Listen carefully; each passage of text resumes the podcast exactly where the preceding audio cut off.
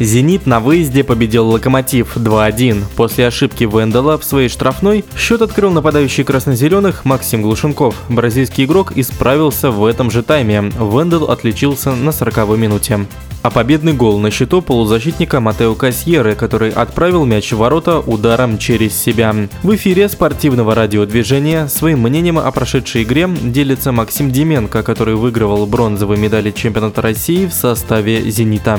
Игра на самом деле равная была до 75 минуты там 73-й, может быть. В принципе, ничего так и не предвещало. То есть, что туда была опасная атака, что туда. Просто единственное, «Зенит» больше стал владеть мячом, больше стал давить в какой-то степени. «Зенит», конечно, вот переключился, и, видно, скорости добавили. То есть, «Локомотив» немножко, да, подсел. «Зенит», наоборот, добавил. И в итоге, вот, по большому счету, свой гол они все-таки наиграли. Хотя игра, в принципе, она такая ничейная была.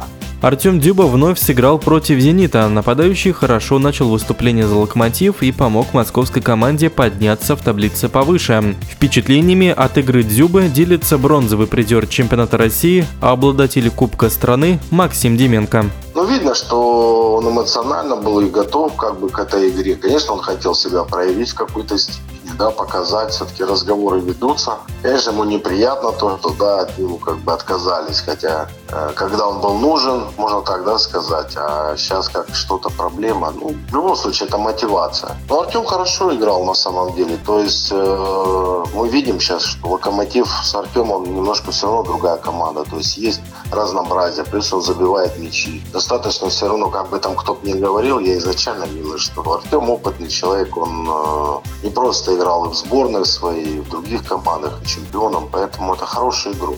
«Зенит» сохраняет комфортный отрыв в турнирной таблице от ближайших преследователей. Может ли кто-то навязать конкуренцию действующему чемпиону страны? Я думаю, что никто.